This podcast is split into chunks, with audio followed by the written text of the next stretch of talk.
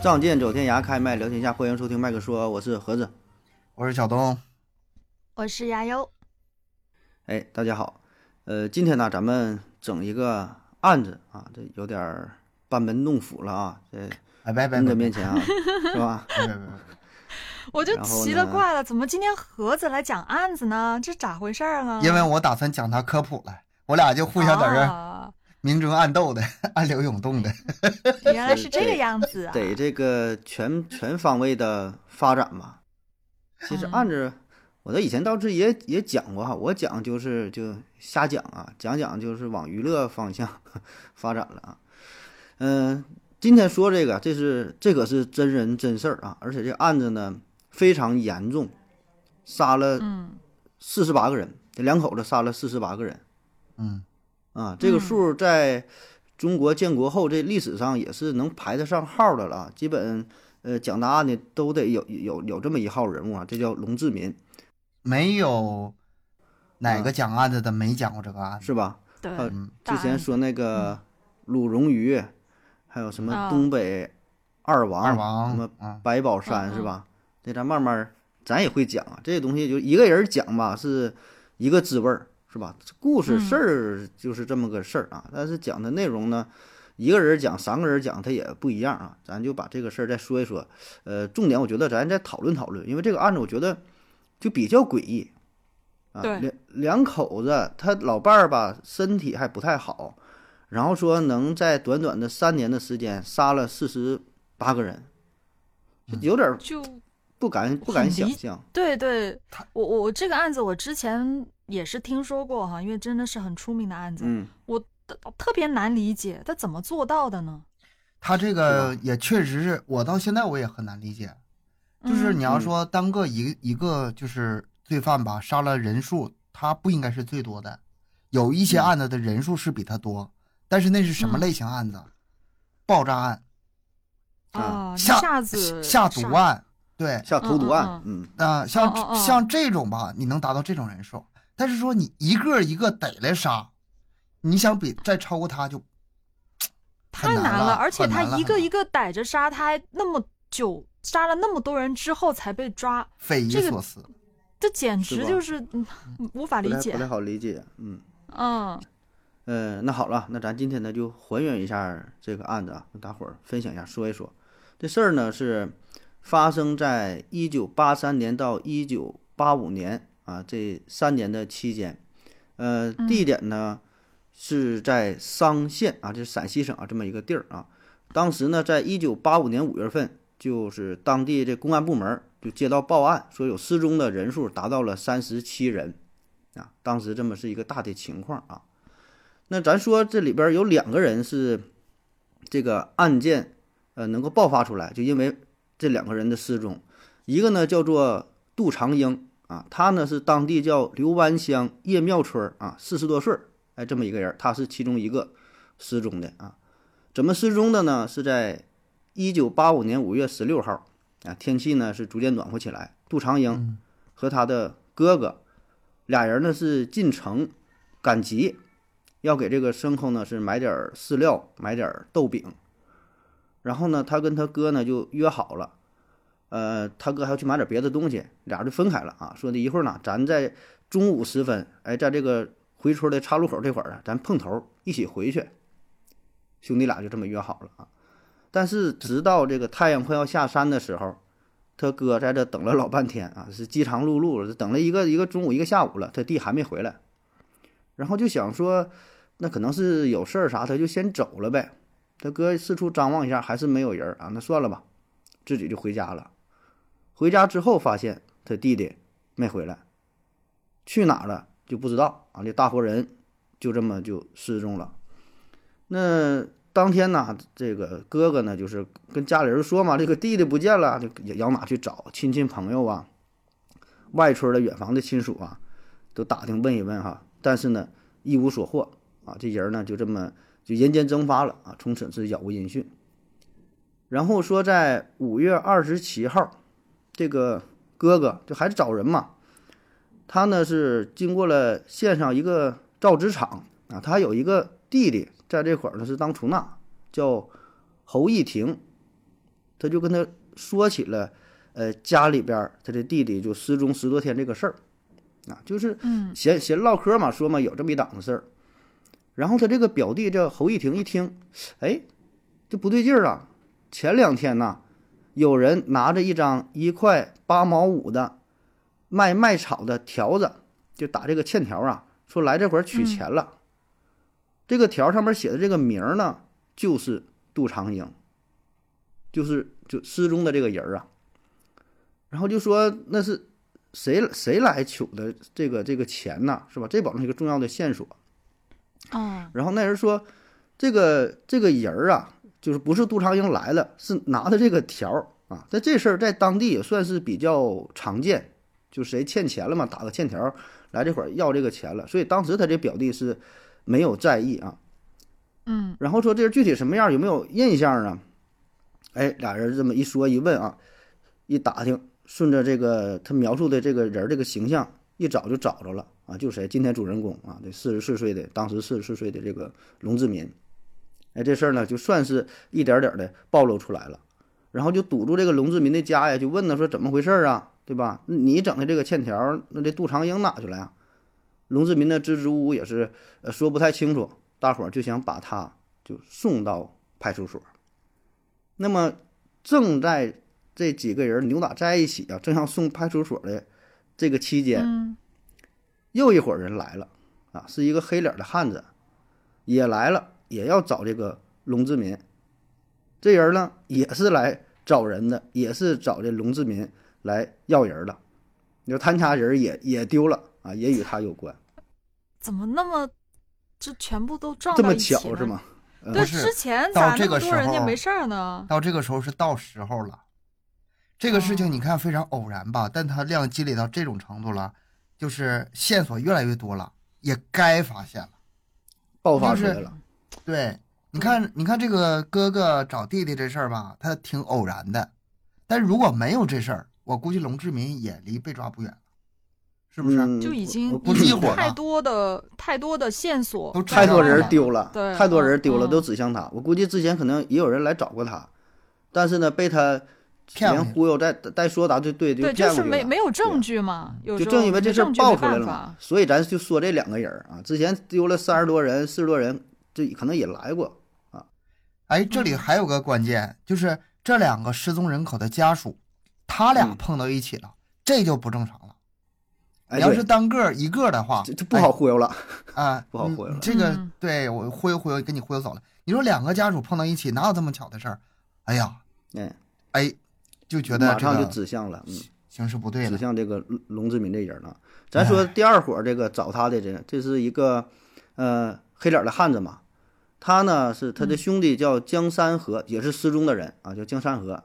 这个呢是在一九八五年一月十一号，这个江山河他呢和几个老乡是从西安干完活儿，准备回家过年了，然后他他们在车站。就是等车准备回去的时候，遇到了一个小个子的男人，啊，也就是这个龙志民啊，咱现在是回推说这个事儿。然后说他说呀，咱家这个有活儿要干啊，要这个挖猪圈啊，五块钱一天，哎，去帮咱干干吧。一听这个五块钱一天，这当时呢可是不少的很不少的收入很大一笔钱吧，八几年。哎八几年的事儿。嗯然后呢，有几个人着急着着急回家，就没搭呼这个事儿。江山河一想，我去干个一天两天儿也行，反正出来打工对吧？你这多赚的五块十块的，回家过年买点年货，给孩子买点衣服，就这么的嗯就跟这个男的就走了。但这一走就再也没回来，一直到当年这年三十儿啊，我特意查了一下，当年这年三十儿呢是二月二十号，也就一个多月了。家里人等着哦江山河回来、吃团圆饭，这还不回来，就不对劲儿了。说打工的人都回来了，然后开始找。嗯然后这里边呢就有他这个哥哥嘛，就是这黑脸汉子。这个哥哥呢是从胜利油田在那边打工，他专门就回来，他弟弟丢了，帮着找这个弟弟。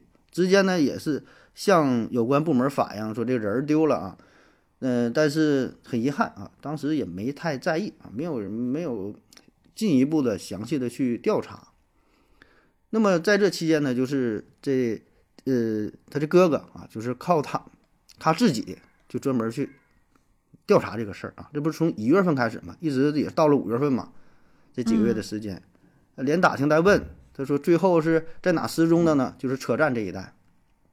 然后说车站就有人儿啊，经常是雇佣人儿啊，怎么的啊？其实就是这个龙志民，他不是一次两次干这个事儿了，经常在车站就等着。哦，哎，就这么守株待兔，一直到五月份，他这个哥哥啊，逮到了这龙志民。这江家人儿也是很厉害呀，有点那他这他柯南的私人侦探的这个意就思。就也好几个月呢，就在这里呃。，也是挺挺执着呀，因为他当时报案上边也没管嘛，那你说咋整？就就自己蹲点儿呗，问呗，打听呗，对吧？他不有几个一起打工的老乡嘛，嗯问问说最后是在哪儿啊，大概什么样啊？一描述，找到了龙龙志民，然后就出现了之前那一幕哈，两个人家一直到了这老龙家，然后就要把他送到派出所。那这事儿一描述，咱一听也能听明白呀。这里边儿保证是有蹊跷，两个人的失踪都跟呃龙志民有关，嗯，马上啊就得是调查呀，说你这这这个失踪两个人杜长英、江山河到底哪去了？面对这个审问呢，龙志民还挺震惊，那你问啥我就回答啥啊，是这这俩人是是跟我有关，呃，杜长英那个什么卖场那个条儿是我拿的，因为啥他欠我钱呢，欠钱不还，我把这条儿要来了，我就去取钱。然后说什么江山河是也是我叫过来的，那当时确实咱家需要挖猪圈呐、干活啊，呃，找来干活，干完活就走了，剩下啥我也不知道。哎，他还挺镇静，态度还挺还挺挺强硬。嗯然后警察一看了吧，也有点犹豫，因为啥呢？这里捎带说一句，这龙志民呐，长得呢是非常矮小，看起来呢比较愚笨。呃，我查了一些资料，说他是一米四九，啊，这个啊不知道是真伪啊。但我确实看到那个照片儿，他跟两个警察那个照片嘛，逮捕的时候，嗯基本也就是到那警察下巴到嘴这么高，所所以以说，这也就是他比较这么长时间犯案没有被发现的原因。他不像啊，不像，太不像了。太不你这像了。你就说、嗯现在说的是，大伙儿都怀疑，这不太可能，这怎么怎么干的这些事儿呢？是吧？一看这他挺挺这个矮小的、愚笨的、木讷的啊，就这么一个农民的形象，当时还光着脚，这是问啥，说的也挺自然的。警察还犹豫说，要不要先给他放了啊啊，最后是没放，关起来了。说第二天呢，到家里边儿咱调查调查啊，看看到底咋回事儿。那很快，五月二十九号早晨，两名民警带着这个龙志民嘛，就到了他家进行调查。一进他家一看，这个屋啊，屋院子里就非常乱，然后这个他家这个窗户也很特殊，正常都得有玻璃嘛，他这个全用土给堵上了，那就盖上了。很昏暗呐。很昏暗，非常严实，就整个屋里边也像地窖似的，不透光。屋里边的地面呢是坑坑洼洼，就大白天看不清屋里有啥，乱糟糟的啊。土质的，感感觉这地面也像被挖过似的，嗯、然后有个小阁楼，阁楼上有这个小木的楼梯啊，也是非常斑驳，感觉上边有点儿紫色的，像这个血迹啊。当然，我觉得这个是网络上的描述，是属于后话。当时是不是发现了，那咱也不知道啊。反正描述这形象，哎啊，感觉有点儿不对劲儿。炕上呢坐着是龙志民的这老婆啊，他老婆这个有点儿智障啊，有点先天性疾病啊，腿脚还不好使，就瘫坐在炕上这么个形象，下肢瘫痪。嗯，说话呢也是说不太利索啊。这边问啥呢，有一句没一句的瞎说啊，就说屋里就没有什么人儿啊，一会儿说，哎呀，之前屋里边还呃来过人啊，还在咱家炕上睡过觉啊，什么外边有什么乱七八糟的动静啊，然后还说什么我洗衣服啊，洗衣服的水都是红的，就是没头没脑的啊，你也听不懂，天上一句地下一句。就是就是这个呀、要拍成电影的话，那画面就出来了，阴森森、嗯恐怖的那个，也然后一会儿冒一句，一会儿冒一句，挺吓人的。可是挺挺诡异的，我还想真的想问一句，他这个有拍过拍出来电影吗？这个龙志明是这个我还真没看到。如果是没拍过的话，也是比没较早，听说。估计是没有。嗯，我也好像没有听说拍。估计也就是一些那种像类似于纪录片儿，像什么百宝哦山案呐、什么讲那种，嗯嗯，反正他就说这这几句吧，民警听着吧，怎么嗯还洗衣服水是红色的？然后联想到说怎么之前家里还来过人儿，哎，好像不太对劲儿嘛。越听越不对劲儿，越听越继。续调查。那么到了屋外边一看，它有两有两个房，东西厢房，旁边那个小房啊，也是乱七八糟的，堆了一些杂物，一些柴草啊、空酒瓶子啊，呃，什么什么破布片啊，乱七八糟的啊。那么在呃西边这个厢房是堆的乱七八糟的，东边呢这厢房呢是更暗，里边呢是更加的污浊，里边什么蜘蛛网啊，你就想吧，就农村那那个那个形象，而根本也没不收拾、不打理这个形象。然后搜查的时候呢。村治保主任也在场，他就提了一句，他说：“龙志民他家呀，就恶臭味儿，村里人呢都不愿意去他家，都不愿意靠近这个这个屋子。”那这句话呢，给大伙给这个刑警队队长调查这个人啊，叫王寇成，给他提个醒。他仔细闻一闻呢，确实是臭，而且这个臭呢，跟一般的臭呢不一样。嗯，不是说那种长时间你不洗澡不收拾发出那种臭。一种特殊的臭味儿啊，啥臭呢？就是尸体腐烂的尸尸尸臭味，腐尸臭味那种尸臭味儿啊。这还是有一定的这个职业敏感性啊。他一看这保证是不正常的啊，还得是仔细搜查看一看。然后这个叫王寇成，这刑警队队长，他就注意到了东厢房旁边的一个萝卜窖啊。农村嘛，不都是挖菜窖嘛？冬天放。萝卜、白菜啊、土豆什么的，没有什么青菜嘛，放这个窖里边。嗯，他就发现啊，这个窖旁边堆着散乱的麦草下边有两具相拥在一起的男性的裸尸啊，这倒不费劲，这旁边这时候还没处理呢，这尸体嗯还在外面。对对，这是没来得及处理了啊，时间比较近的还在外边就被发现了啊。那你看这是重大发现呢，马上。封锁现场，通知局里边。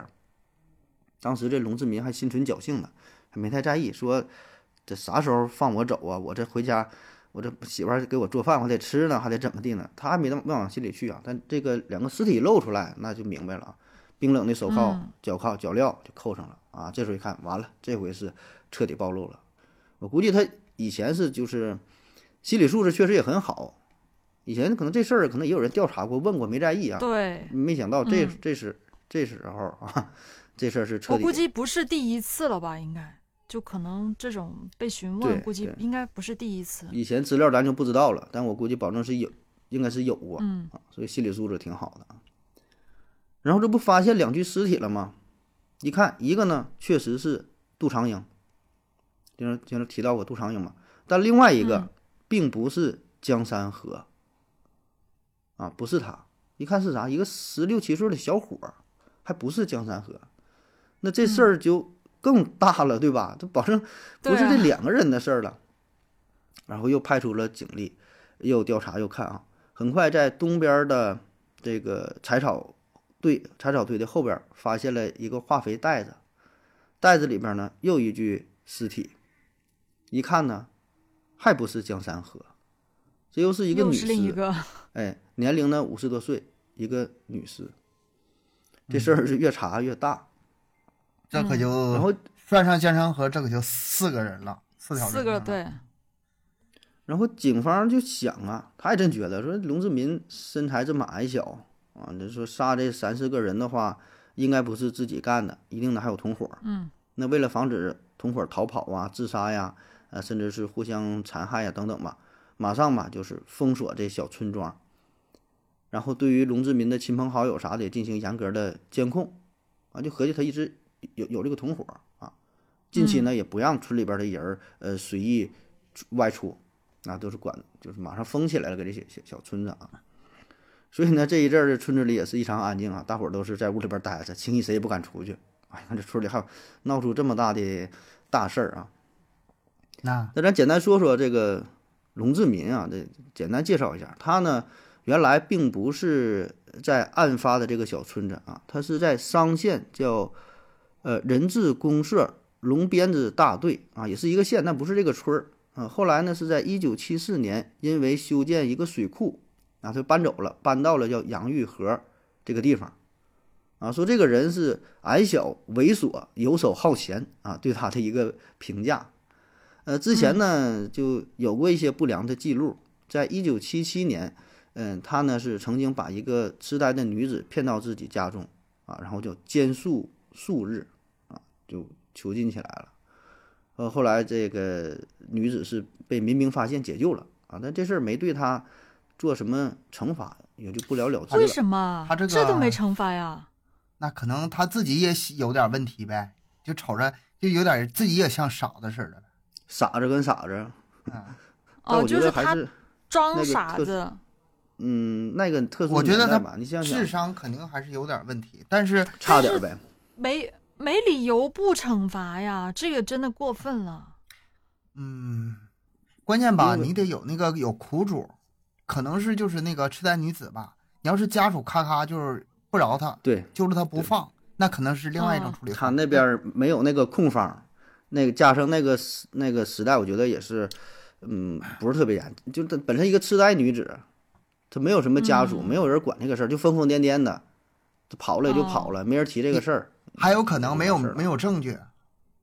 问那女的，她对你干啥了？她也哎呀，她把我，说不明白。她说不明白，她顶多说扒我裤子或怎么地的，她大家只能猜，也不能明确给她定罪。嗯反正就这么一个事儿啊。这事儿过去后呢，是在一九七八年，这龙志和呢在亲友的撮合下，呃，跟一个患有脑膜炎的残疾的女子结婚，就他这个妻子啊，叫严素霞。你看他，他这妻子也是啊，精神也不太正常，身体呢也不太正常。呃，婚后的生活保证也是过得不如意啊。那时候还有这个生产队嘛，他是经常欠这个生产队的钱啊。说欠了一百八十多块钱，那在那年代应该是挺多了哈。那时候十块钱都是大票，是吧？完村里跟他要钱呢，他也没有啊，也不管，就这么好吃懒做，就就这么一个主，就是保证跟正常人差一点的不不不不一样啊。说的是常常昼伏夜出，跟村中的人呢来往也很少啊，对他了解不多啊，这就这么这么个人儿啊。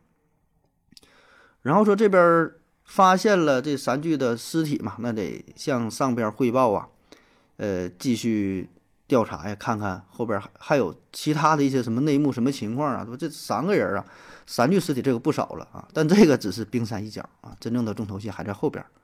当时全村的老少啊，倾巢出动，都过来围观，然后治保主任呐、民兵啊什么的都维持秩序哈，民警呢也是画出了保护圈。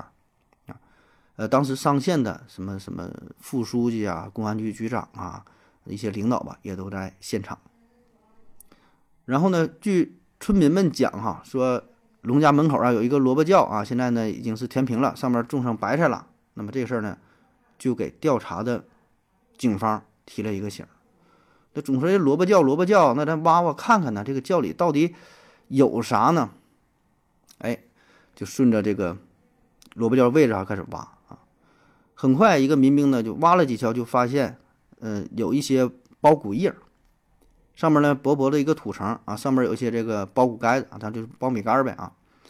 把这个就打开了，打开一看啊，这个窖呢是一个长三米、宽两米的这么一个场地。掀开一看啊，掀开这个苞谷杆儿啊，里边有八九具尸体，就一打眼儿。上边儿这么一层啊，然后呢摆的还是非常的整齐，就是头和脚啊是交错摆的，嗯，就非常整齐一看就一前一后的这么，哎，就一层的摆的很整齐。哎呀对，你嗯那个场面，你想想，你比划一下，三米乘两米，其实也也也不小啊，嗯，挺大一个区域。嗯然后密密麻麻摆了尸体，但是呢，这还不是全部啊，因为你从还这个尸坑的对边缘能够看下去，这一层是八九个，下边还一层，但到了这一步就不敢挖了，马上嗯停止勘察，上报省厅，这事儿太大了啊，不是他们这个这个县一级这部门儿能够掌控得了的了，不敢轻举妄动，马上嗯可以封锁想象当时封锁的现场啊当当时现场的警察已经是，已经是我也说腿软倒是不至于，但是已经真的是不敢了，不敢再弄了，这么这么大的有点镇住了是好吓人、啊，太震太震撼了。有点镇住嗯了。那么汇报之后呢，呃，省厅马上是组织相关的人员呐、部门啊，派了呃荷枪实弹的武警啊，当地的这个驻军也是进入到了警备的状态，那确实很吓人，这几十号人呐、对吧？然后说有一个排的这武警是荷枪实弹啊，封锁了呃埋尸的现场。然后呢，还有一个连呢是在城内随时待命，因为不知道这个背后是到底有多大多么庞大一个组织，对吧？杀了这么多人。嗯嗯嗯，然后说这个呃什么军分区啊，是独立连也是处于警备的状态。啊，这地区的公安处呢也是与现场啊随时呢保持这无线无线电的通话。呃，说当时这是陕西省公安厅副厅长张景贤啊和刑侦干部说次日抵达啊，挖掘工作这回是重新是正式开始。这边是照相的、记录的、编号的、现场简简单这个勘探的、呃解剖的。嗯然后说从这个三号坑，你看给这坑编号了哈，咱这里说的这个坑叫三号坑，这三号是后编的，对，这是当时不这么叫，刚开始发现的可能嗯不这么叫，那现在说的这个叫三号坑啊，挖出的尸体啊，就是挖出了二十具。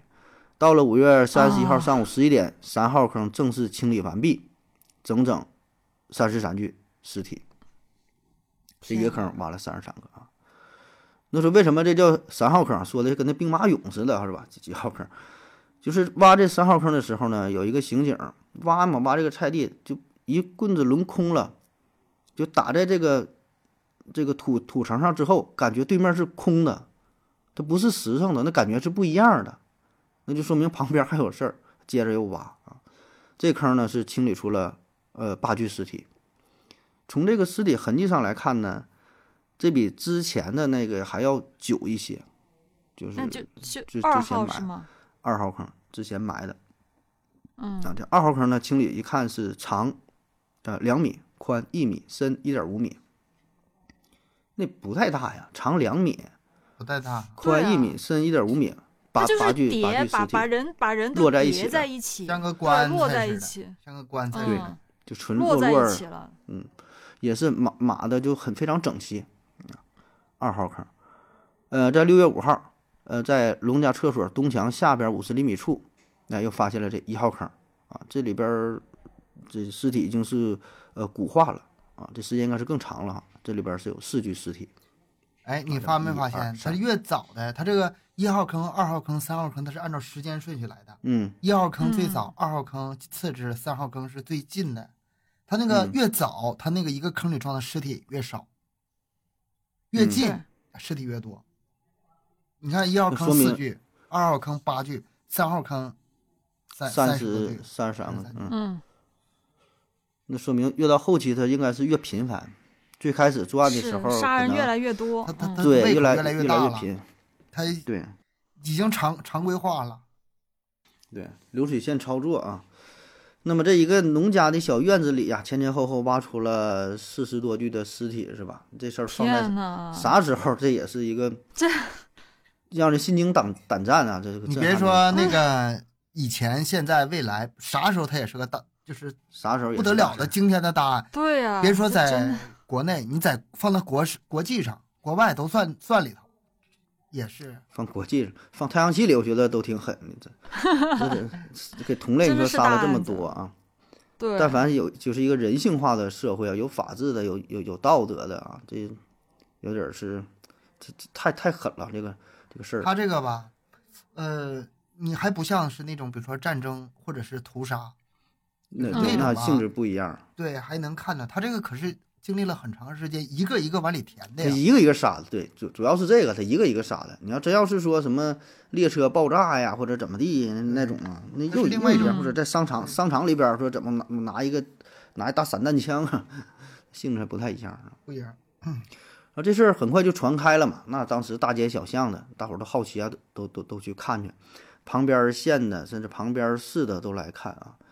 呃，据说是最高峰的时候，说有十多万人啊，我不知道是一起来的，前前后后来的，不是十多万人就来这个小院儿看，比这个赶集、比庙会都热闹。啊那么这事儿最终也是震惊了中南海啊！说当时是公安部的嗯副部长啊，就是呃率领着中中央工作组进驻到上县啊，进行进行这个调查啊，可见这影响力之大啊！就就是这个案子一出来，咱有会有很多很多的问号啊。首先，这个人杀人的哈背后到底是这团伙几个人？然后说杀人的动机是什么，手段是什么，用的什么工具，整个这个过程，然后他们筛选的这些被害人有什么特点，这些人为什么没反抗啊？然后说还有那三具尸体说为什么还没掩埋等等等等，很多问题是吧，都摆在咱们的面前了啊。嗯我觉得他最开始警方可能是往那个方向想，就是那个时候不还是有什么间谍吗？什么啊搞破坏的那些人，呃啊，境外势力。要是我，我嗯是这么想，对吧？不像是嗯，首先你可能你说团伙他都有点对，对你说他团伙都有点这个不太像了，就是还是背后有些像是一股势力势力是吧？嗯。嗯，但也不可能，你说整一个跟农村的？你你要是说窃探什么消息啊，什么间谍打探什么消息也行，你这就纯杀人，就是就为啥有什么目的是吧？这个有点想想不通啊。然后这个王村包围起来了嘛，就呃进一步的调查啊，说呃在家里边啊也是看一看找找到一些作案的工具吧，等等吧，也记录了很多的信息啊。完，简单一看，就这个四十八个人，三十一个是男的啊，十七个呢是女的啊。呃，然后说这个人，这个龙志民夫妇是怎么杀的人哈？其实啊，也没有什么怎么个复杂的过程啊。根据呢，后来啊，就是咱现在是复盘这个事儿嘛，它很简单，就是从一九八三年三月份开始，这龙志民呢就是游荡在商县的汽车站、呃广场。东西城门口、南秦桥头，就是他说这几个地儿呢，都是人员比较密集的，人来人往了，一些打工的，还有这汽车站嘛。他打出的旗号呢是帮你介绍对象，或者是高价雇人做工。就之前那个时候去去咱家挖个窖啊，什么什么挖猪圈呐、或者是免费啊提供这个住宿啊住店的汽车站嘛，啊，完事儿一嗯般就是一些这个外地的。或者外出打工的这些人儿，还有一些呢痴呆的呃聋哑人，身体有一些这个残缺的，被他骗到家。骗到家之后呢，先是让他干活儿，晚上呢睡着之后，让他这妻子照亮照着明儿啊，然后他就用这个呃镢头直接照脑袋就是一击啊，没打死的再上去补几刀，就这么个事儿啊。按按他的形容。没有想象中这么复杂啊，因为他是一个一个来嘛，不是说一下好几个人，晚上嗯睡着了，就就就就这么操作的啊。那么杀死人之后呢，把这个衣服啊就扒下来，看看身上有什么值钱的东西，然后说这死者的头发呢还得剪下来，把石头这个头发是藏在床下边，趁着晚上把这个尸体就埋在呃院子当中，埋在这个土坑里。我我挺挺不理解的，就是他三号坑不是有三十多个尸体吗？嗯，他是先就一个一个埋进去吗？我都不知道他怎么操作了，真的是几十个人，啊，对呀、那那坑保证是啊，死了一个得埋一个呀，又没地方放啊。那坑都不是他自己挖的，坑是之前找人帮他挖的。那他不是又种菜什么的了吗？反正我就是那是在那上边后后来就是给它埋上之后了，掩埋之后掩盖起哦来了。啊，就一开始他还没有种菜之前，他就一杀一个埋一个，杀一个埋一个这样啊，那不天天得挖土啊？呃，不不不，他那个是一个窖嘛，是一个地窖，地窖是有个口通通向外边的，哦，我觉得是这样的，要不然他你说咋整？他没有地方放啊。你要说嗯像之前四具啊，还还是八具尸体的时候还行，藏在床底下放在哪儿，了？然后攒够了几一起埋十个，他这应该就是放在放在窖里边儿，把一个人背下去，然后码好了自己再出来。嗯，所以他一般都是这么一个一个作案啊。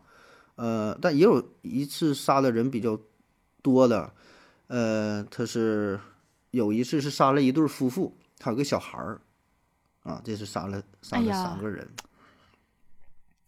而且在这案子里边呢，还有个特别恶劣的地方，说这个龙志民还诱使罗某某、王某某、杜某某等等啊、等三人，呃，与他的妻子是先发生了性关系，然后再趁着他熟睡再给杀掉。这个里面有两种可能，一个是本分析身有点绿奴的绿，就是绿帽奴的那个性质。情节啊，嗯对，第二个有可能是啥呢？就是说以以这个做诱饵把他骗过来，嗯想找小姐不？跟我老婆来，你给我多少钱？然后那什么，给他骗过来。然后嗯去的时候吧，这个过程中他没有机会下手，只能等他全都完事儿，然后熟睡之后、嗯睡觉。了，嗯，对，这是两种可能。嗯如果是第一种的话，那就更变态了。第二种作为诱诱饵的可能性，我觉得稍微大一点，但是资料上没有，资料上没对看，到。具体没没说啊，但但后续会有一个分析啊，这咱放最后说，后续也有对他心理上的一些测试啥的，还都挺正常，也没没发现说特别说什么心理心理不健全呐、什么，还还真就没有啊。然后说在龙志民家中调查嘛，发现了存折十五张啊，整个这个存款是五百三十三块钱啊，也有一个说是五百七十三块钱，五百多块钱吧，现金是三块一毛三，粮票呢九十一点五斤，手表四块，呃，各种物证，呃，一千零十一件，就这些都是他杀的那些人身上呃获取来的，实际上没多嗯钱，没多少东西，没多少，没多少。钱，那么多人五，百三十三钱数是不少，但是四十多人啊，呃，均到一个人身上，每个人十多块钱。嗯然后就问嘛，就审讯他，呃，说你家里边还有什么其他赃款呐、怎么的藏哪了？龙志民说这没有啊，就这五百多块钱儿啊。说我杀人呐、不是为了图财，我是为了国家除害，啊，他自己这么说。他说除 害，你这怎么个除害呢？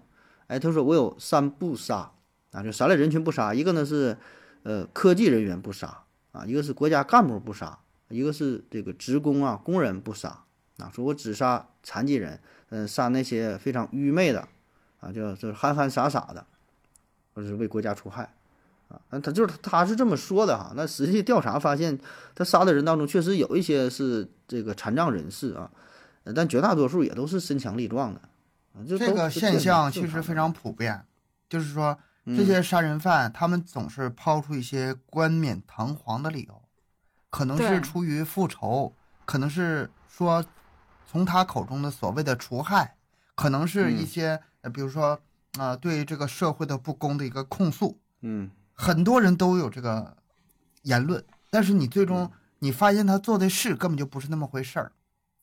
有有一有几个非常典型的例子哈，有个人儿很多很多很多听友让我讲，就是那个呼兰大侠，啊，嗯。觉得他是一个什么为民除害，杀了多少公检侠，客嘛，嗯。呃，把它论为侠字儿嘛。这个事儿吧，我一直没有去讲，两个原因。第一，网上讲的人已经很多了，而且版本无非是三个版本啊，没有更多的资料，讲不出什么新的花样了。这第一。第二，我觉得“侠”字儿放在他身上不配，嗯不配。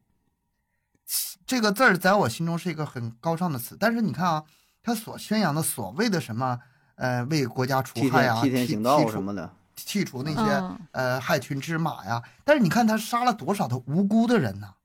对呀，还小孩子呢那，小孩儿、妇女，那那跟你对啊你说这有什么关系啊？所以说我非常非常嗯极不认同他。我如果我讲的话，我都不不想用这个“侠”字来说他。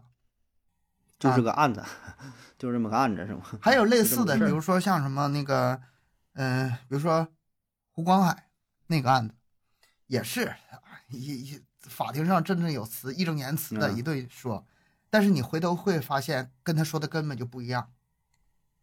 嗯还有就保证是挑对自己有利的呗，他会给自己的行为一个合理化，给自己一个解释，而且也是为了辩解，为了给自己的辩护。嗯还有比如说那个复仇的拿枪，嗯，是最开始，呃，欺负他呃女朋友，然后那个是个很恶劣的案子，后来他就拿着枪把这个，呃，欺负他啊女朋友全家全给杀了。嗯你最开始复仇的初衷动机可能还是按你你说的是对的，跟你说的是一致的，但是当你这个杀了第一个人之后，这个行为就开始失控了。很多无关的人就牵连进来了。类似的，你包括那个白宝山，包括什么二王，很多人为他们站台，很多人觉得他们多牛逼多厉害，人家就是罪犯，别别那么往他们脸上贴金。这个是我我虽然是一直讲案子哈，一直说各种案子、各种罪犯怎么凶残，怎么呃可能是想吸引人，但是从我的内心来讲，他们不是值得去嗯这么、这么去赞扬的，还是呃社会的蛀虫，害群之马必须除这。个对，毕竟法治社会嘛，还是由法律来解决呗，对吧？这个还是你个人呐，你这个行为还是要在法律框架以内的。你光看他怎么怎么地了，你不看那些受害人，还有那些受害人的家属，他们就是一生都处在这个痛苦当中的，怎么不看这些呢？是吧？你看那些嗯那么那么多人的出来打工的被杀了，那他家里的那个老人啊、孩子啊、妇女啊怎么办？很多他这都是那个顶梁柱，都是劳动力家里的劳动力，对啊，那那个时候劳动力很很重要的。对然后他他不杀这么多人嘛？那这里边也有一些幸存者啊，呃，比如哦说啊，说旁边赵村啊有一个幸存者，他是从 这说龙爪下逃出来的啊，他是在一九八四年秋天，呃，他去王村看电影，就是龙志民这个所在这个地儿吧，然后途中呢遇到这个龙志民，龙志民说，呃，让他去去他家干活儿，然后说就睡在咱家吧啊，嗯，然后搁他家待着嘛，呃，就是幸运者啊就逃出这个人，他觉得他家怎么这么这么脏呢啊？家里边这个味儿啊，说本来咱家就已经味儿挺大了啊，他比咱家还脏啊。然后呢，在他家呢睡也没睡好，就感觉味儿非常大，呛得慌，一夜基本是没闭眼睛啊。天刚刚亮他就跑了，啊，后来他回忆起这事儿，他说啊，可能就是因为这一宿没睡觉，起来抽了好几回烟，然后嗯龙志民他没有机会下手，对他都没睡着嘛，没睡着哪抽烟下不了手啊。救命啊！救命，抽烟能救命是吧？得出的结论啊。还有一个啊，是也是旁边一个村民啊，一个刘姓的村民也是幸运呐逃出来了。他是啥呢？也是给龙志民去干活啊，要要挖这个菜窖。挖菜窖啊，龙志民要求还挺高啊，用这个石灰线，用石灰打线儿啊，横平竖直的。说正常农村挖菜窖这大框差不多就完事儿了，是吧？你大点儿小点儿了，你这怎么还量呢？这呃两米乘三米的多大呀？怎么深呢？哈，这做事儿还挺讲究啊。现在合计这人挺严谨呗。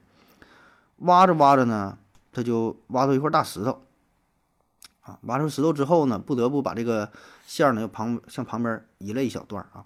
再挖呢，哎，挖出一块骨头。一看这骨头，这个应该是个人骨啊。嗯，他就问这个龙志明说：“老龙，老龙，这怎么还埋个人呢？”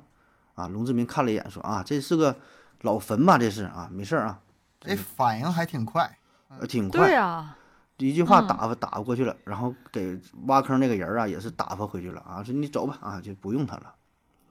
现在一回想啊，真要是再多问两句啊，或者再多跟他纠缠纠缠，晚上在他家待着哈，那也就是那就回不就就就去了。该该么 over 了，那也就啊。嗯，那说这个案子出来之后，呃，刑侦机关这就调查呗，说这个为什么会杀这么多人是吧？就为了这五百多块钱儿，匪夷所思啊。最后专家给出的结论呢，说第一是谋财，这保证是有啊，然后呢获取劳动力，然后呢满足性要求，最后是演化成了杀人成瘾。这是专家最后给出的定性啊，这个结论啊，反正案案子描写的时候，关于满足这个性要求描述的可不多，但是如果专家这么说的话，那应该是，呃，抓男的是抢钱，抓嗯女的可能就是强奸。对，女有有女性尸体啊，有呃十几个吧，好像。对，里边没有详细的描述哈，但是嗯，但是既然专家说了，那估计就是有这些事儿，还包括说有几个男性嘛，强迫他跟他老婆发生关系，是不是有一些特殊的这种性癖好啥的，也这这就不知道了，咱就是揣测了啊。反正这个、这人儿这个心理保证不太正常，你想想啊，那么多尸体，外边有，呃甚至可能屋里边也会有，然后这个过程有条不紊的摆的这么这么整齐，然后司法机关也觉得嘛，这人是不是精神不太正常嘛？啊，找到了西安医科大学，还有西安政法学院啊，特意请来了相关的专家，进行了精神病学的测试，有什么韦氏成人智力量表、明尼苏达多项人格量表等等吧，反正专业的检查，最后鉴定啊，说龙志民无任何精神症状啊，且反应敏捷，回答问题清楚，在人类智能中属于聪明人啊，比正常可能还得还聪明点儿呢，哎，嗯这么个人儿。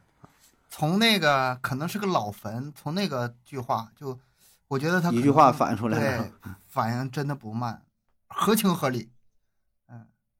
这保证是挺厉害，要不然他能骗到这么多人，能来参加这个多年了，打工那么多啊，干那么多人。活儿啊，那个你看，把那些人从那个地方骗过来，这是一码事儿，那个挺不容嗯易，但是也能做到，拿钱呗，拿性呗，就是拿这些东西来吸引人呗。但是到了你家之后，你这么破烂的地方，这么臭的地方，能让你把活干完，晚上还在这睡觉，也挺厉害。嗯，那他这个是吧？是挺会说话。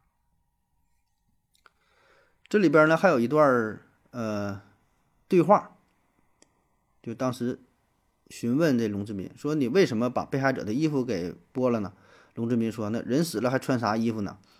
然后说：“为什么把衣服洗了啊？”他说：“洗干净了结实啊，穿起来没味儿啊。还穿为什么要把死者？呃 对他穿呢，没有什么东西，这衣服也值钱呢。说为什么把这死者头发给剪了呢？啊，他说我听人说过，呃，人死了啥都化了，但头发化不了啊。如果连头发一起埋，将来呢，你们就能从头发呀就检查出来这是谁。你看，还有一些这个反反侦能力哈，还知道嗯。很清晰。嗯说那你把头发留着，这也不等于留了罪证吗？啊，他说我等攒多了呀，可以卖钱。这头发能卖钱呢，这现在也有吧？卖头发呀收那个收头发的，是那个发廊收头发的，以前收头发几百块钱我记得现在也有。是有的啊。现在有吗？我就记得说那里有小时候好像嗯有。现在也有，有，现在也有有，做假发什么的有。他说为什么把这个尸体码的这么整齐呢？他说不占地方呗。你看，就是他是逻辑非常清晰，就是纯理科生，就是纯理性的这种思维啊。你别说这个事儿，这是一下，就是他不把这当回事儿，这很简单问题，为什么码整？对，省地方啊，对吧？摆整齐点儿。然后说五百七十三元四十八条人命，平均杀一个人啊，十几块钱这个账你就不算算吗？然后他说有钱人咱也叫不来呀，能叫来的身上也都没啥钱。哎说的也是实话啊，是是这么个理我。也我也想杀一个，你说万元户是吧？整的这没有啊，有啥样来啥样啊。然后说你跟死人在一个房子里就不害怕吗？啊，怕啥怕啊？死人也是人嘛。啊，然后说从来没没害怕过吗？啊，他说要说不怕呀，啊，那是假的。啊，他说中间有这么一个事儿啊，说有一回杀了人，睡到半夜呢，听到屋子里边扑通扑通的响声，你看心想咋的？有鬼吗？说世界上没有鬼呀、你看他非常震惊啊，点着了灯啊，拿煤油灯哎出去看，爬到这个楼上一看呢，呃是尸体，这个血从楼上滴下来了。哎呦我天，他这应该是就是刚杀不长时间的，他家不有两层的阁楼嘛，下边是他跟他媳妇住，上边把尸体可能没攒够呢，还没放到这窖里边，就放在楼上了，还流血呢，滴的他就血下楼睡觉去了。滴到这个 塑料布上了，然后他就拿一个盆呐，就放旁边结上了啊，然后可见平时又下楼睡去了，真的没有什么人上他家串门啊，就是常年也没有说来个做客的，所以说他就那么放心大胆呢，就是很多很小的地方，咱们可以看出来 他他他一些后面的事情。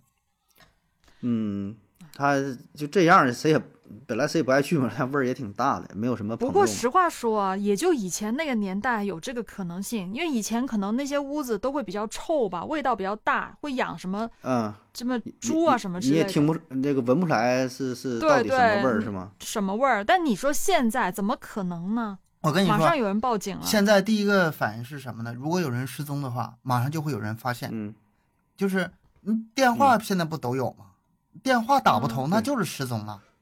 很快就发现了连续两三个小时，半天电话不接，那保证有事儿啊。你说是咱大夫还行，上上个手术，三个点不接电话，那说上手术，你再晚那保证也不对劲儿了。你说一九八几年那时候连固话都没有呢，就是然后这个嗯家人出去打工了，挺长时间没有音讯，那就是没发现呗。嗯，然后就不了了之了，找也找不到嘛，这就这么个情况啊。对，那个年代是比较不好找对，呃，后续呢对龙志民，呃，有一个详细的调查，简单说说他的成长经历啊。嗯、说他在六岁的时候啊，他有妹妹，他妹妹三岁啊，他六岁的时候丧母啊，母亲死了之后呢，就家里边非常呃看重这个小男孩儿，他还是有这个封建传统这个思想吧，就对他呢是嗯娇生惯养的啊，说下地干活啊，还得在背篓里边背着龙志民。这大人干活得还得背着他。他呢，在同学当中是年龄最大，个子呢是最小。嗯呃，说在班上呢，呃，老师啊、学生啊都有点看不起他，啊，多次遭到同学们的恶作剧的调戏，啊，所以这些是不是对他心里有有一定影响啊？他说早年他还成立了一个红卫兵组织啊，什么抄家啊，嗯，批斗干部啊，说是倾泻了平日的怨气啊。可能，打小就就属于那个被欺负那伙儿的，应该也不招人嗯待见，自己比比较闷，性格比较内向啊。按他的形容，就是有点儿有点儿这个这个意思啊。呃，但他学习呢还行，说这学习还挺好，常常是借着月光读书啊。但是由于当时的大环境嘛，呃，最后也没能出人头地啊，一直开始消沉，开始自暴自弃，然后就就娶了那个残疾的女子嘛。那么到这个时候呢，他处境也是越来越孤独啊，社会上也是没有朋友啊，就这么个情况啊。那么说之前呢，他在那时候在生产队什么干活也不好好干，说每年要求啊要有做四百个工啊，就是记分儿计四百分儿嘛，他一百分儿也做不到，四百公分，嗯，对他一百分儿也没有，就分配到他名下的粮食，他都懒得去背，懒得去领。哈，就还得别人给他就送过来，属于这种。那后来到八十年代嘛，开始实行，呃，叫包产到户啊，就是就责任制，不像以前吃大锅饭。那过去吃嗯大锅饭跟着混还行，啊，那么在八十年代以后嘛，他就走走这个道就走不下去了，就没人那啥了，没人跟他这个分大锅饭了，只能靠自己。哎，他就走上了这条不归路啊。那么根据统计的这个数据显示啊，就是整体啊，在二十世纪八十年代，陕西省年均发生凶杀案四百零五起，这个数呢是比解放初到七十年代猛增百分之八十七点五。嗯，啊，就是说这个数，你看这个年代哈、结合这个数据，呃，就可能是时代的一个转变，呃，人心呢可能有一些有一些变化，就像龙志民，这是属于一个典型的，不能说典型代表吧，也也有点这个特例哈，但是可能反映出这种情况。呃，当时说很多犯罪止陕西这样，八十年代、九十年代那全国都这样。事儿多，对那个八三年严打怎么嗯来的？不就是这么来的吗？就是不严打已经不行了。所以当时很多犯罪分子都是这种心狠手辣啊，动辄是一次杀死、杀伤多人啊，杀人焚尸的、杀人碎尸的，呃，作案动机有报复的、有图财的、有奸情的啊，主要呢还是为了钱呗，不择手段啊，所以这也算是一个时代的一个一个缩影吧，这么一个典型的案例啊。那最终呢，这事儿呢，就是他和他媳妇两个人啊判了极刑啊，九月二十七号，八五年九月二十七号。啊，这两个人是被处决了。然后呢，这个事儿的尾声啊，说公判大会大会结束后，法院呢是贴出了判决公告，一共呢只贴出了三张，每张布告前呃都有民警看守着，只许观看，不许抄记，不许拍照，贴出半个小时就被接下来了。啊，说这个呢是符合呃正常程序，但是呢，尽量又想把这影响力就说到最小。这个案件，嗯，还是有点太血腥了哈，这影响太太大了啊，太恶劣了。我想知，我想知道这个案子在当时肯定是不想去，就是不能报道太多。那到底嗯是到了什么时候才慢慢开放？就是大家都知道了这个事儿，才网上有呢？知道这个事儿，知道这个事儿，我觉得就是靠网络啊，因为我搜了一些资料之后，发现嘛，很多内容也都是重复的，啊，基本这事儿也都是抄来抄去，是吧？有共同的来源。对，你说哦这大案主播也好啊，你像咱做科普的啥的，很多东西都是从网上找的，很难说谁能有第一手资料啊，都是互互互相抄呗，说的事儿基本也都差不多，只不过自己添油加醋，这个加点儿东西。因为因为当时这种案子，他肯定就是不太，因为怕影响太大了嘛，就没有说特别大的报道。那可能是因为到时候不，可能是网络发达了之后，才有人把它放到网上，然后慢慢的就更多人转，这样对子。，但是转嘛，他转的也都是，嗯，一些网友往里边添了一些东西，真假的很难去分辨。就说，嗯就刚才咱说这个事儿嘛，就关于有没有奸杀呀什么事儿，他都没提，提到的就是这个数。然后之前说两个人失踪了，哎，一个是姓杜啊，一个是姓江，这两个人基本提到的都是这两个人的事儿。后续的就这么挖，挖出了三个坑，啊，就这么点事儿，更多的细节就不知道了。啊，没有没有人嗯提这些东西啊。如果谁说了，我估计多半也是自己编的。所以说，大家在听这个，不管是谁讲的，哪怕是我讲的案子，也别全信。因为我讲案子的时候，我就发现收集这些资料吧，一个是按盒子说的，就是各处收集的资料，实际上内容都差不多。就是真正有不同角度的，比如说有个警察，他写回忆录，对这个案子有什么嗯嗯、内部的一嗯些消息或者是一些实际的采访，特别少，特别少。所以说，咱们就是听案子的时候，还是以故事来听，别去真的去去细究很多的细节。很多细节的话，我们是无从获知的，就是能大概知道已经很不错了。嗯、更有甚者就是呢，呃，根据他们听到的、看到的东西，就开始在那儿编呐、瞎编、脑补很多出来那个呃旁枝末节啊，实际上跟真相都远去了。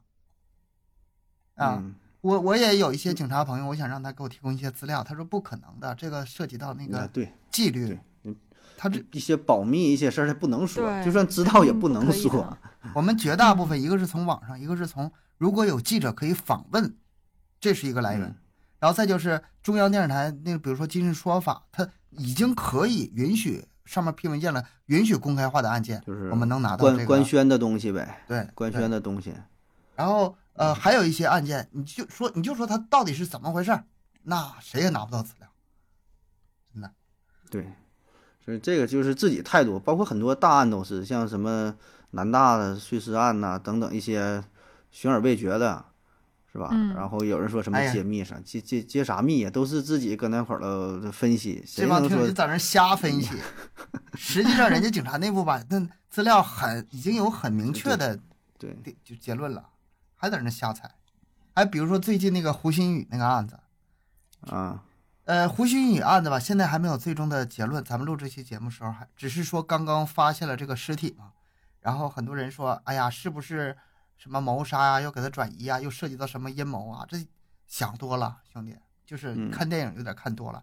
很多案子在没有真正揭露之前，你脑补出来的特别特别的呃离奇，但是真相揭露之后会发现这是特别简单，没有你想的那么麻烦，真的，只是破案的时候费点劲，但但是只要一破案子非常简单。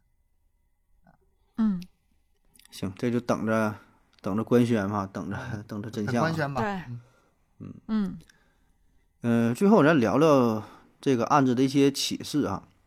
嗯，一个呢就是说这个事儿啊，为什么这么长时间没发现？是没有人报案吗？是吧？嗯嗯，其实也不是啊，啊，这个里边儿保证是有当地公安部门儿的一些失职、一些不作为责任这肯定之前。失踪那么多人了，三十多人啊，对啊，已经有人反映过了，包括说江银山啊，就是他这这个这个兄弟嘛，去找，也嗯向当地部门反映，也没有结果，所以他才自己去那会儿蹲坑，去那个车站就守着，然后去找这个龙志民嘛，所以才出来这这个这个事儿嘛，啊，所以这里边保证有一些呃不作为，再加上呢，龙志民的妻子啊叫严素霞，她嗯还曾经说要提出过跟龙志民呃离婚，然后呢找到他的舅父啊代笔，他也不会写字儿嘛，他就找他舅父代笔，说要写离婚这个诉状。那么写这个诉状里边呢，保证就得描述啊，你你们生活怎么不如意啊，怎么怎么地吧，这情况是吧？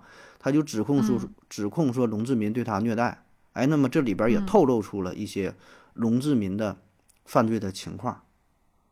但是这个信件也是石沉大海啊，也没引起相关部门的呃重视啊，所以呢，就是唉，这里阴差阳错吧，这么多事儿啊，这些部门肯定在事后都受到处分了，而且处分都不带轻的。但是这里边还有嗯两点，一个就是我刚才说那个，就是可能很多人，啊、还是没有去报案。你看，你刚才说这个，说这几个是反映了，但是我觉得大部分嗯可能还是没反应，就是因为那时候通讯不发达嘛。然后还有一个是什么呢？那个村治保主任，他的嗯责任其实是相当相当大的。没说吗？村治保主任都不也不愿意去他家，然后就在他们村儿就专门管安全这事儿，发生这么多异常，他也没有有什么警觉或者是有一个汇报什么的。就算是那个年代，呃，通讯不发达，但是就是可能有些人联系不上，但是也不至于说那么多人去有过这些反应啊，他们都不处理，我觉得还是真的很失责的，这个嗯，问题很大的，他有很大的责任。是这个或者就也没注意到这个人，就觉得这两口子精神不正常，恨不得说离他远远的，就是嗯。已经有了这个观念，就是相当于戴着有色眼镜，一提这俩人啊，这俩精神病啊，然后有病离他们远啊。点儿，就根本就失踪了什么的，他就那该调查调查呗，这事儿都属于也不是自己家亲人是吧？都都都在这块儿，谁哎谁管这事儿？互相扯皮，他说保证有啊，很多因素吧。嗯、然后最后咱得瞎分析啊，就说这个龙志明啊，为什么杀这么多人？除了说之前提到的，为了为了钱，为了这个劳动力，然后为了一些性满足，呃，我还看到有一些分析呢，还是他心理上虽然通过那些测试说都是正常的，呃，但我看到一个说法呢，说是这词儿怎么说的？说一个人呐，生来完全不在人类社会，那么杀人对于他来说就是就不是个事儿，就是他与现代社会呢是脱节的。哎，我突然想起我们很早很早之前讲过的那个食人家族，是不是有点啊类似？有点像。索就是尼宾，嗯，对对，他本身不是生活在一个人类的社会里，他完全脱离了这个社会，所以杀其他的一些人对他来说根本就没有一个任何的感觉。没有负罪感。对他本身就嗯不在他们，就不是感觉不是自己一个世界的人。嗯，就他没有这种道德上的观念，更别说是法律上的制约啊。嗯他其实不是不懂，嗯，就是说他是不懂法，所以这个这个不是杀人偿命这这点简单道理的话，你再呃没有文化的农民他也知道，也跟文化高低没有关系。他这个时候就已经，我觉得还是那个最关键那个字儿穷，嗯破罐子破摔了。他不是说因为穷去获取钱，而是他自己这条命，他就没有那么珍惜。嗯，他这个穷不只是生活上的穷，你看，你看按他按刚才描述的他成长的经历嘛，呃，小的时候应该日子过得还不错，娇生惯养，嗯，然后呢还读点书，甚至说可能还有点儿想法，还想好好混一混，出人头地啥的。那最后呢，嗯很不如意，属于眼高手低，然后娶个媳妇儿啊，也是就就是残疾，然后他对整个社会呀、甚至有点说反人类、反人类的嗯这种倾向，但是呢，又不敢说去做那种，你真让他什么大白天去抢劫啊去干啥，他可嗯能还真就不敢这么去做。不是不敢，他是聪明，他知道去抢也抢不来。所以他就结合自身的这这这情况，对对，就是整了这么一招儿，哎，先把你骗来。嗯人说这老实人欺负更老实的人啊，就是用他的方法来满足自己呃心理上的一些愿望、一些一些需求啊，就是就这这种到最后说杀人成瘾嘛，就唯有这种方式，他能找到一种存在感，找到一种成就感，说哎呀不住，哎我还我还行哈，我在社会上我说怎怎么怎么地了，嗯，大伙儿还能还能注意到我啊，不有有一种有没有这种这种这种阴暗的心理啊在里边儿？这里面还有一点给我的印象特别深，就是说你别跟他个子矮，但是他太聪明了。嗯肯定是无数次，就是应付这种复杂的场面，但是最后一次栽了。之前很多次都都是，呃，通过言语啊，还是通过表演的表情啊，把人都骗的嗯一愣一愣的。